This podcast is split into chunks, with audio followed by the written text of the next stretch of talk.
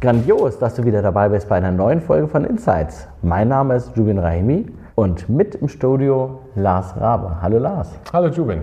Lars hat eine ganz spannende Vita und Lars Vita ist ja schon seit über 24 Jahren bist du in der Digitalisierung, hat es mir Gott, mitgegeben. So oder? alt bin ich schon, ja. es, ja. Es ist schrecklich, ne? wir stellen Menschen ein, die sind jünger als 24. ja, ja, ja, ich auch. und wir gehören halt aus meiner Sicht und vor allem du auch nicht zu den ähm, alten weißen Männern in dem Zuge und in das der stimmt. Denke, sondern wir haben ja, gerade in der Digitalisierung hast du ja so wahnsinnig viel mitbekommen, dass wir ja schon einige Sessions abgedreht haben und heute das Thema Head of Product im Umfeld von die Unternehmen, die digitalisieren, ja, ja. besprechen wollen. Ähm, so Head of Product, das ist, kann ja, was ist das eigentlich? Ich habe ja nicht nur ein Produkt. Klingt spannend, ne? ne? Genau. Viele. Ja, ja, genau. Das ist ja.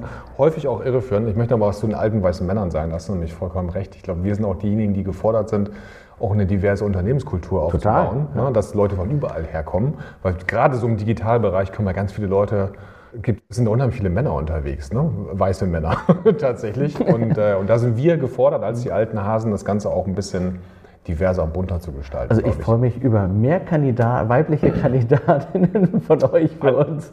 Aller möglichen Couleur, das ist total wichtig, das ist auch ein Herzensthema von uns. Aber Head of Product. So, Jetzt nehmen wir mal so, das, so, so, ein klassisches produzierendes Unternehmen mal beiseite, weil da ist mhm. wahrscheinlich ein Head of Product derjenige, der für ein physisches Produkt verantwortlich ist.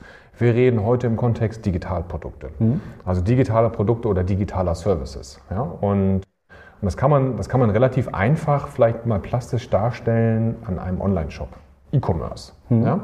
Da ist der Head of Product ist für ist, ist mit seinem Team, da kommen wir gleich nochmal drauf, was er so in seinem Team meistens so drin hat ist verantwortlich, dass das digitale Produkt Online-Shop mit seinen vorgelagerten, nachgelagerten Systemen funktioniert, sich weiterentwickelt und auf die Kundenbedürfnisse ausgerichtet ist. Also hier ist der Begriff Produkt nicht das, was ich quasi als Kunde kaufen kann, genau. sondern es ist das interne Produkt, ein genau. Zwischenprodukt, wird man sagen. Ja, genau. Ja. Es, ist, es ist eigentlich das interne digitale Produkt, die, die, das, die das Kundenerlebnis quasi bedient über, ein, über die digitalen Kanäle. Ja. Und äh, deswegen Früher, also wo kommt das eigentlich her? Ne? Muss man sich auch mal die Frage stellen. Früher war das so, ne? Online-Shop, wenn wir mal jetzt in dieser E-Commerce-Analogie bleiben, da kam dann irgendjemand, der hat gesagt, bauen Sie mal einen Online-Shop. Wer macht denn das? Du kann die IT machen. Mhm. hat die IT einen Online-Shop, wo kriegen wir den jetzt her? Ne? Dann gibt es irgendwie eine, eine, Software von der mhm. Stange und die wird dann eingebaut und so weiter, fertig. So, dann wurde das gebaut und dann, dann kam Marketing und sagt, das haben wir uns aber ganz anders vorgestellt und dann kommen neue Features und mal über den Zaun geschmissen und mhm. totales Kuddelmuddel. Und das Ganze muss eigentlich ganz anders orchestriert werden oder musste anders orchestriert werden. Und, und der Head of Product ist letztendlich dafür verantwortlich, dass dieses digitale Produkt auch den, den Kundenanforderungen und den Marktanforderungen entspricht, dass die Anforderungen, also die Kunden an, an das Unternehmen stellen, die, die internen Stakeholder, also sprich Sales, Marketing, äh, Supply Chain und so weiter an das Produkt stellen, verstanden werden. Mhm. Und das Ganze, und das ist, glaube ich, eine ganz, ganz wesentliche Funktion halt auch, das Ganze muss halt auch übersetzt werden in, äh, in, in, in, äh, in Produktstränge, die später wiederum von den Softwareentwicklern implementiert werden. Weil häufig ist es ja so, dass Softwareentwickler dann irgendwas über den Zaun geschmissen bekommen, dann gibt es dann so ein, so ein ein Ticketsystem oder sonst mhm. was und dann wird abgearbeitet, was ja überhaupt gar keinen Sinn macht. Das hat man früher so gemacht. Und in der heutigen Zeit gibt es halt einen Head of Product, der für die Orchestrierung des internen digitalen Produktes verantwortlich ist. Dann der, die Person hat dann ja direkt auch nochmal eine neue Herausforderung. Jetzt haben wir viele Entwickler, die arbeiten Atlassian, Jira, Tickets einstellen, lese mhm. durch, arbeite mhm. es ab. Ja. Du beschreibst gerade aber einen Entwickler, der halt nicht nur Techie sein darf, sondern eigentlich auch jemand ist, der in, ja, ich sag mal, über die bisherigen Tellergrenzen hinweg schauen muss, damit er diese gesamten Zusammenhänge ja, genau. Kommt. Deswegen ist es meistens auch kein Softwareentwickler, weil Softwareentwickler sind ja, die haben ja ein sehr, die wollen ein ganz bestimmtes Problem über, über Software lösen. Mhm. Und äh, das machen sie dann auch richtig gut, weil das ist mhm. ihr Ding, Programmieren und so weiter. Der, der Head of Product kann vielleicht aus diesem Bereich kommen. Mhm. Er muss auf jeden Fall verstehen, wie Softwareentwicklung funktioniert. Das ist ganz mhm. wichtig. Ne? Also wie funktioniert Softwareentwicklung entweder im klassischen oder im agilen Umfeld? Wie funktioniert das überhaupt? Aber was der, der Head of Product muss verstehen, wie ich Anforderungen aus dem Markt, aus dem Unternehmen, aus, von den Kunden heraus, wie diese in, in, in digitale Produkte übersetzt werden mhm. können. Das ist so ein Übersetzer, kann man sagen. Ne? Man muss auch eine Vision haben. Also der, der, der Head of Product entwickelt ja auch die Product Vision. Ja. Ganz wichtig. Und diese Product Vision muss in eine Roadmap gekippt werden. Also Roadmap heißt ja, wie ist mein Pfad, welche Features, Funktionen, welche Softwarelösungen kommen eigentlich wann. Mhm. Und dafür ist die Person verantwortlich. Ne? Und es ist ja nicht nur einfach Übersetzer von, ich sag mal, Englisch ins Deutsche. das wäre, ja. Du hast die Geschäftsanforderungen gehabt, ja. aber auch den Kunden. Also ich sag mal, die Geschäftsanforderungen gibt es ja auch immer. Ich muss den Prozess ja. und eine Transaktion abbilden. Ich habe meine Prozesse hinten dran und Personen, die noch Freigabe machen. Aber auf der anderen Seite habe ich ja noch den Kunden, der sagt, ich will, dass es einfach ist. Genau. ähm, genau. Das ganz heißt, er muss ja verschiedene Sprachen in eine dann übersetzen, ja. um das Beispiel zu sagen. Ja, genau, ganz genau. Und, und da muss man sich natürlich, der Head of Product hat auch hier äh, die Herausforderung, also er kann ja nicht alles selbst machen. Mhm. Also er hat dann meistens unter sich eine Organisation, die besteht aus POs, also Product Owner. Mhm. Ne? Ein Product Owner ist dann meistens für einen Bereich des Produktes verantwortlich. Im E-Commerce kann das zum Beispiel das ganze Thema sein Checkout.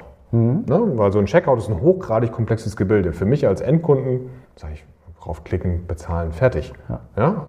Aber da müssen die richtigen Payment-Methoden drin sein. Es ist ein One-Page, Drei-Page-Checkout. Mhm. Habe ich eine Adressverifizierung im Hintergrund, Bonitätsprüfung. Es muss aber trotzdem einfach sein. Und der Head of Product sagt dann zu dem Product Owner, hör zu, wir müssen einen, unsere Kunden sagen, der Checkout ist zu komplex. Mhm. Woher weiß er das? Er hat Marktforschung betrieben, es gibt äh, NPS-Umfragen, also Net Promoter Score mhm. und so weiter. So, und dann muss man sich halt hinsetzen und sagen, was ist denn eigentlich diese Anforderung? Und mhm. dann muss man sich eigentlich immer als allererstes, und das passiert meistens erst im zweiten Schritt, den Endkunden holen und sagen, was brauchst du eigentlich? Ne? Also äh, ich, möchte über, ich möchte über, keine Ahnung, Apple Pay auschecken oder ich möchte nur mit Gesichtserkennung und keine Ahnung. Ne? Also muss ich erstmal den Kunden fragen. Also brauche ich ein, brauche ich ein Lab für, von Key-Usern. Ich muss die Leute rekrutieren und sagen, was braucht ihr mhm. eigentlich? Macht das denn der Head of Product selber oder hat er ein Team oder der, geht er extern? Genau, also, also ein Head of Product hat meistens so, das, was wir immer so gesehen haben, hat so drei Kernfunktionen oder drei Kernbereiche. Es gibt einmal das Thema Product Owner. Ein Product mhm. Owner schreibt häufig sogenannte User Stories. Mhm. Ja, also wie bewegt sich der Nutzer innerhalb dieser, dieses Bereiches? Ja, ja was heißt denn das eigentlich? Was würde er gerne anders haben? Daraus entsteht eine, für diesen einzelnen Bereich eine Produktvision oder eine Produktstrategie. Da hängt meistens aber auch so das ganze Anforderungsmanagement mit drin. Das sind dann häufig, entweder das ist auch in der Position des POs oder es ist eine extra Rolle, die heißt Requirements Engineer, also Anforderungsmanager. Mhm. Dann musst du das Ganze aber auch noch später wenn, wenn das Produkt, weil der, der, der Product Owner ist dafür oder ist dafür verantwortlich, dass sein Bereich, also innerhalb der, der Head of Product oder Produktorganisation, delivered wird. Also der muss dafür sorgen, dass mhm. die Software auch geliefert wird. Das hängt aber wieder in einer anderen Organisation. Das mhm. ist nicht in der Head of Product Organisation drin, meistens. Kann sein, muss aber nicht. Ähm, und dann kommt nämlich ganz zum Schluss, darauf wollte ich noch hinaus, kommen dann die, die, die Tester. Ja, also dass, okay. ich, dass, ich hier, dass ich hier teste und da kommt, da hängt dann auch ganz häufig das Thema UX mit drin. Mhm. Ja, also UX heißt also User Experience, also sprich, wie geht der Nutzer durch die einzelnen Schritte im Shop beispielsweise. Deswegen hängen da häufig auch die ganzen UX-Bereiche mit drin weil das Thema User Experience natürlich das Produkt wiederum definiert. Ja. Und deswegen habe ich dann häufig PO, ich habe einen UXler, einen UX-Manager, einen UX-Designer, vielleicht habe ich UI-Leute mit drin, also sprich Leute, die dann wirklich das, das Design machen. Und ich habe einen Tester nach hinten raus, der dann testet, funktioniert das Ding überhaupt und wird das überhaupt von den, von den Nutzern mhm. äh, so angenommen. Finde ich total spannend. Wir haben, wir haben auch UX ja bei uns im, im Haus. Ja. Ist aber der Bereich, der am eher schwierigsten vom Kunden angenommen wird. Also alle nicken, er sagt ja, dann sagt okay, aber dann brauchen wir noch jemanden, der kostet 20 Tage. Und pff, ich mache das mit den Fähnchen. Ja, das ist ja. blöd. Ja, können wir nicht hinten einfach noch ein paar Tester haben und dann, also ja. der guckt dann mal drauf. Das ist dann zu spät. Ist blöd. Also, also soll, genau. So wie ein Architekt im Haus. Wenn du den zum Schluss reinholst, dann ist Schwierig. gelaufen. Ja. ja. auch interessant. Ich glaube, ein UXer ist ja häufig ganz häufig sehr stark so ein Business-Architekt. Mhm. Ja, weil also bei UX denken ja viele immer so an bunte Bilder. Ja. Nee, das macht dann der UIler, also der Designer vielleicht. Mhm. Aber der Designer macht das, was aus dem, aus dem UX-Bereich herauskommt. Sprich, da muss ich hochgradig analytisch sein. Mhm. Ich muss gucken, ich muss mir Daten heranziehen. Was passiert momentan in, mein, in meinem Online-Shop? Wo sind die Leute, wo gehen die Leute rein, wo brechen sie ab, wo wollen sie vielleicht mehr Informationen mhm. haben? Wie kann ich das ändern? Also UX ist, ist, sehr, sehr, sehr analytisch und das verstehen viele Kunden nicht, weil die denken immer, UX gleich bunte Bilder. Ja. Man macht da hinten noch ein Fähnchen ran und ja, dann passt ja. doch schon irgendwie. Ne? Und ich habe ja so viel Daten heutzutage, dass ich das nutzen kann. Und, und äh, der Head of Product orchestriert das mit seiner Organisation. Und für den Head of Product gehört dann Daten auch dazu? Ist, oder ist es ein Subbereich von UX? Oder? Es kommt immer drauf an. Ne? Also, also bei, bei UX ist ja, sind ja Daten ist also so die Grundlage, um Handlungsempfehlungen für die Optimierung der User Experience mhm. abzuleiten. Dann hast du aber wiederum im Bereich Data ganz viel im Bereich Transactional Data oder ne, wie ich dann letztendlich mein, mein, entweder mein Conversion Funnel optimiere, mein Produktangebot optimiere mhm. und so weiter. Eigentlich hängt da, gibt es eine extra Datenorganisation, weil es wiederum sehr speziell ist. Entweder mhm. das ist so matrixmäßig aufgebaut, dass ich halt einen BI-Bereich habe oder einen Data, Data Analysten, Web Analysten, vielleicht noch ne, einen Data Scientisten, mhm. der halt daraus, ne, kann man auch nochmal extra Sessions drüber machen, kann man noch viel der drüber Gedanke erzählen. kam ja auch gerade. genau, kann man sicherlich noch einiges drüber erzählen. Und das ist eigentlich meistens eine eigene Organisation, die unterschiedliche Kunden hat. Mhm. Ja, also ein Kunde von der Data-Organisation ist UX, ein Kunde ist Marketing, ein Kunde ist Geschäftsführung, ein Kunde ist Finanzen und mhm. so weiter. Das ist so die, ich würde die Data-Organisation als eigenen, als, als eigenen Bereich sehen, als Service-Organisation, die die internen Kunden bedient quasi. Im Endeffekt so wie auch die IT mit dem Drucker. Ganz genau. Ja, ja, ja ganz genau. also bleibt, ja. IT hm. muss auch mal, also gute IT-Leiter sagen, mein Kunde muss happy sein und mein Kunde sind die internen Mitarbeiter oder whatever, je nachdem, was ich gerade mache als Sys-Admin oder sonst irgendwie. Und, und der, der Head of Product hat die Aufgabe, dass er, dass er sagt, meine Business-Organisation, also beispielsweise der Head of E-Commerce oder der Geschäftsführer, muss mhm. happy sein, weil die Zahlen stimmen. Die Endkunden müssen happy sein. Woran messe ich das? Entweder, ne, also werden, werden sie smooth und ordentlich durch, durch einen Checkout geführt, mhm. beispielsweise, wenn wir jetzt gerade beim E-Commerce-Thema bleiben. Bei Head of Product gibt es auch in anderen Organisationen. Ne? Klar, Aber ja. E-Commerce ist halt, sag mal, sehr offensichtlich. Ne? Und, und also sprich, der Endkunde muss happy sein. Das messe ich auch daran, dass der Kunde dann vielleicht wiederkommt. Ich meine, mhm. wenn ich ein doofes Produkt in meinem Online-Shop habe, dann kommt der Kunde auch nicht ja. wieder. Aber wenn die User Experience gut ist, ne? also dann, äh, dann wird der Kunde einer hohen Wahrscheinlichkeit wiederkommen. Checkout war einfach. Aber das ist dann auch nicht nur digital, ne? Mhm. Also die, ja. diese User Experience, ja. also diese Head of Product ist dann quasi nicht nur digital verhaftet, oder? Ja. Hängt natürlich immer von dem System ab. ja, das stimmt, das stimmt. Aber also eigentlich ist ein Head of Product ist dem digitalen Produkt verpflichtet. Er oder sie muss aber die gesamte Wertschöpfungskette in Betracht mhm. haben. Weil wenn ich vorne was ganz Tolles mache, im Shop beispielsweise, tolles Produkt gemacht, aber die Logistik kriegt das nach hinten mhm. raus nicht hin, Hilft auch nicht. Hilft auch nicht. Ne? Ja. Ne? Dann, dann, dann ist halt die Delivery nach hinten raus doof. Mhm. Ne? Das kann man, also der muss letztendlich, oder, oder man denkt sich sonst irgendwas Spannendes aus, weil ein Head of Product kann sich auch auf andere Themen beziehen, dass man sagt, wir haben hier jetzt einen ganz toll, ne? wenn du drei Produkte im Shop legst, kriegst du das nochmal gratis mhm. oder so, kann aber vom, vom ERP gar nicht verarbeitet werden, ist auch doof. Dann ne? hilft es auch nicht. Genau, dann hilft es auch nicht. Also muss man da mal eine ganzheitliche Brille aufsetzen und aber ich glaube, das Wichtige ist wirklich, dass man, dass man hier auch A, wieder auf wie, ne, immer wieder in Möglichkeiten denkt, guckt, was am Markt passiert, was wollen die Endkunden. Ich glaube, das ist eher so, das, das ist wahrscheinlich so das, das, der, das treibendste Element, mhm. dass man wissen muss, was möchte der Kunde eigentlich. Und, äh, und, und diese, diese, diese Produktorganisation gab es ja auch vor, weiß nicht, 10, 12 Jahren gab es das ja auch noch nicht. Ja. Das, das ist neu gekommen. Das kam, das kam eher neu ne? und liegt wirklich daran, dass Unternehmen immer kundenzentrierter werden. Es gibt ja nur einen ein, einer Zielgruppe, der man verpflichtet ist, das sind die Endkunden, weil die kaufen die Produkte. Ja. Ne? B2B-Bereich, Unternehmenskunden oder so. Ja, genau. Und ich würde jetzt mal quasi ja, die Frage stellen, wie erkenne ich guten Head of Product? A, ich, ich fange mal an, er muss, sich, er muss den Kunden verstehen können. Das ist der erste Punkt. Oder ja. in den Kunden ja. reinversetzen können. Durchaus. Und okay, das ist der erste Punkt. Wie, wie erkenne ich so einen Menschen?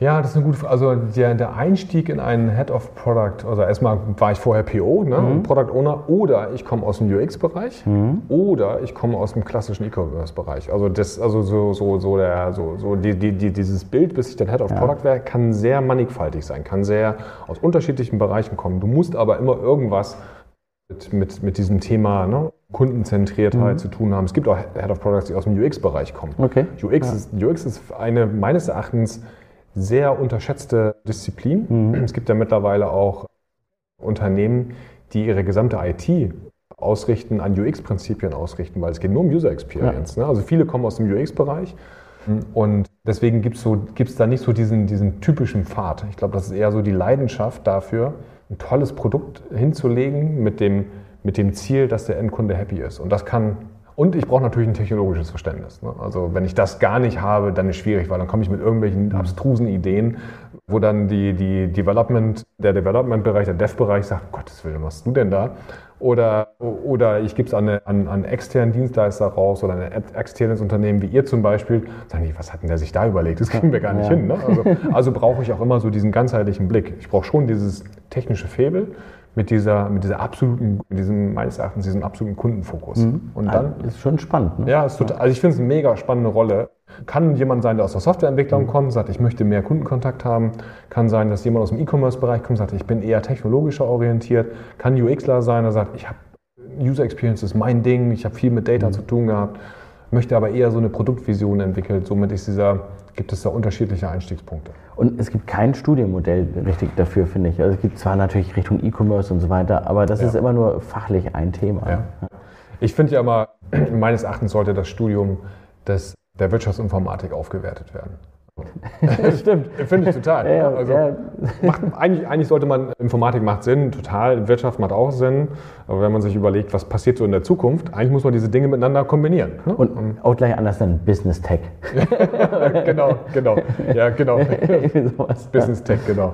Und, und da, da kann man das meines Erachtens ganz gut aufheben. Aber ich habe es bisher zumindest, also ne, äh, ich werde da gerne eines anderen, weil ich habe das bisher noch nirgendwo richtig abgebildet gesehen.